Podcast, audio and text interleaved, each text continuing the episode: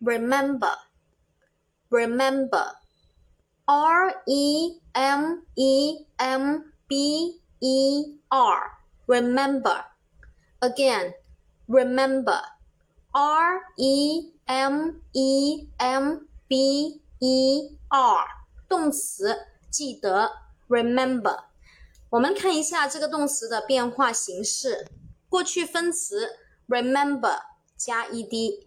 过去式 remember 加 ed，现在分词 remember 加 ing，第三人称单数 remember 直接加一个 s 就可以了。